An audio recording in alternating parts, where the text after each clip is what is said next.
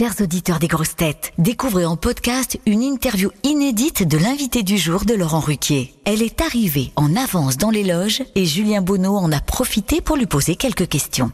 Bonne écoute Laetitia Colombani, vous êtes l'invitée du jour des grosses têtes. On est ravis de vous recevoir. Alors, c'est votre première fois dans l'émission? Oui, c'est ma première fois en, comme ça en plateau. Mais j'avais été euh, interviewée il y a quelques années euh, pour mon roman. Oui, au téléphone, c'est ça Au dans téléphone, jour, absolument. Qu'est-ce qu'elle représente pour vous cette émission? Pour moi, euh, Les Grosses Têtes, c'est euh, l'émission que mon père écoutait à la radio en boucle. Quand j'étais petite, on écoutait dans la voiture, on écoutait... euh, donc c'est vraiment... l'émission, elle fait partie, je pense, de l'histoire des Français, du quotidien et de l'histoire des Français. Comme votre livre, La Tresse, qui est un phénomène littéraire de 2017, traduit quoi En 40 langues, c'est ça?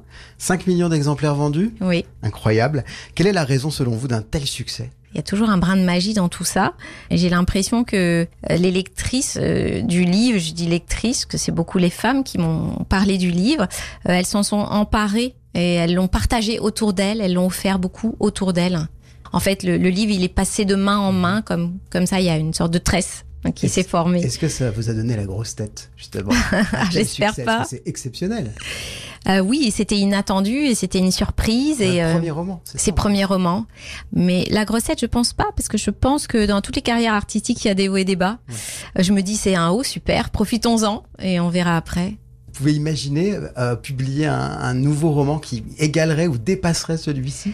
Non, j'ai pas cette euh, ambition. J'ai envie juste de continuer à raconter les histoires qui me touchent, en espérant bien sûr qu'elles trouveront leur chemin euh, jusqu'au lecteur. Mais euh, avant toute chose, c'est le plaisir d'écrire aussi, me faire plaisir à moi quand j'écris. Quand vous l'avez écrit, ce livre, vous l'avez envoyé à plusieurs maisons d'édition? Oui, avant que Grasset s'en empare? Oui, oui, j'ai eu des refus, bien sûr. euh, refus Ah oui. Bien sûr, il y a des gens qui m'ont pas répondu, il y a des gens qui n'ont pas euh, aimé, ce qui est normal et ça montre à quel point euh, c'est subjectif et ça montre aussi qu'il faut jamais se décourager. Et Grasset s'est précipité sur le, sur le manuscrit ou ça a été long avant Ça a été assez long en fait. Oui, Juliette Jost euh, a aimé tout de suite le manuscrit, mais il y avait du retravail à faire et donc ce, ce travail-là a pris du temps, donc ça n'a pas été non plus euh, une évidence euh, comme ça euh, immédiate. Donc le livre est maintenant un, un film qui raconte le, destin de, de ces trois femmes, l'une en, l'In- l'une en Inde, l'autre en Italie la troisième au Canada. Comment s'est passé ce tournage? Ça a été long, compliqué? Vous avez tourné dans, dans ces trois pays? On a tourné dans ces trois pays en trois langues, hindi, italien, anglais. Le tournage s'est étalé sur six mois. On a passé deux mois par pays. On a enchaîné comme ça. On est passé sans transition euh, euh, de la chaleur de l'été euh, en Inde aux tempêtes de neige au Canada. Et puis ensuite, c'était les Pouilles en Italie. Ça a été une grande, grande aventure. Comment vous avez euh, trouvé vos, vos trois comédiennes donc, qui jouent ces trois femmes Vous aviez donc dans l'imaginaire, j'imagine, euh, un visage pour ces femmes et vous avez cherché à coller à votre imaginaire ou Oui, j'ai cherché à les, à les retrouver. Dans ce grand casting international qu'on a organisé, je savais exactement euh, qui je cherchais. Et je les ai reconnus. En fait, je dirais que je les ai pas choisis, je les ai reconnus. Il y a, il y a eu des évidences comme ça pour, pour, pour les trois rôles principaux. Qui vous a donné à, vous le goût de l'écriture? Est-ce que vous, vous étiez euh, une élève brillante? Vous aviez déjà envie, enfant ou adolescente, d'écrire et de devenir euh, écrivain? Alors j'écrivais depuis que je sais écrire, depuis la primaire. Euh, j'ai eu des enseignants euh, de français qui m'ont vraiment donné le goût d'écrire. Ma mère était bibliothécaire, documentaliste, donc j'ai grandi parmi les livres. Et pour autant, je, le métier d'écrivain, non, c'était pas du tout un métier que j'imaginais enfant. Moi, je voulais être actrice, faire du cinéma et être sur une scène de théâtre, et je le suis aussi.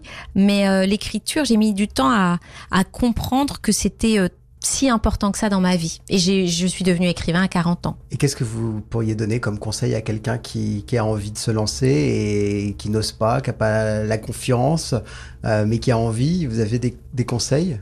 Le conseil, ce serait de ne pas trop réfléchir, de le faire. Je- euh, tous les gens qui ont envie d'écrire peuvent écrire. Il suffit d'avoir une histoire en tête et envie d'avoir, euh, voilà, d'avoir euh, comme ça la, la volonté. Et je crois qu'il suffit euh, d'une feuille de papier ou d'un ordinateur pour se lancer. Et je crois qu'il faut pas réfléchir trop, faut y aller, faut écrire. Quand on veut être écrivain, faut écrire.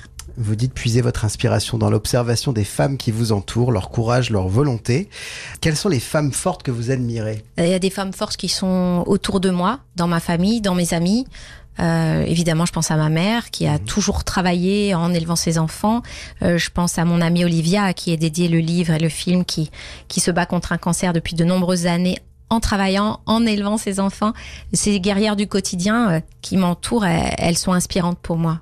Est-ce qu'il y a des auteurs qui vous ont donné envie d'écrire? Ah oui, Duras, évidemment, Virginia Woolf, Michael Cunningham qui a écrit Les Heures, Romain Gary, Les Cerfs-Volants. Et j'ai toujours cette euh, même appétit de lecture euh, qui est très insatiable. Je lis beaucoup, je continue à lire beaucoup. Est-ce qu'il y a un jeune auteur euh, qui vous a tapé dans l'œil ces dernières, dernières années? Oui, bien sûr. euh, Triste Tigre, enfin quand j'ai lu Triste Tigre de Neige Sino, là j'ai pris une, une énorme claque. C'est mon grand coup de cœur de ces derniers mois. Alors vous êtes aussi comédienne, on le disait, vous avez joué notamment avec Gérard Jugnot Oui. dans votre pièce euh, que vous avez donc écrite et que vous interprétez donc sur scène le jour du kiwi. Euh, Est-ce que vous avez des, an- des anecdotes à, à partager avec nous au sujet de Gérard Jugnot Ah, Gérard, c'est un merveilleux partenaire. Il est euh, aussi gentil et joyeux euh, à la vie que, que sur scène. Ah, c'est quelqu'un qui, qui est très professionnel, qui a une attention, qui est délicat. Euh, alors la petite anecdote, bah, c'est les, les petites tartelettes aux fraises du premier jour, voilà, qu'il a apporté euh, pour l'équipe et qui nous a fait déguster. Euh, c'est quelqu'un qui a le cœur sur la main. Je, je l'aime beaucoup. Et quels sont enfin vos, vos projets, vos prochains projets pour 2024 J'ai un livre qui m'attend qui Ouais. est bien au chaud dans mon tiroir depuis deux ans, depuis que je suis partie tourner en Inde. Euh, donc euh, j'ai ce projet-là et puis euh, peut-être une adaptation de la tresse au théâtre également. Donc j'ai pas fini tout à fait mon voyage avec la tresse. Eh ben écoutez, merci beaucoup. On vous retrouve dans un instant dans l'émission. Vous aimez les grosses têtes Découvrez dès maintenant les contenus inédits et les bonus des grosses têtes accessibles uniquement sur l'appli RTL. Téléchargez dès maintenant l'application RTL.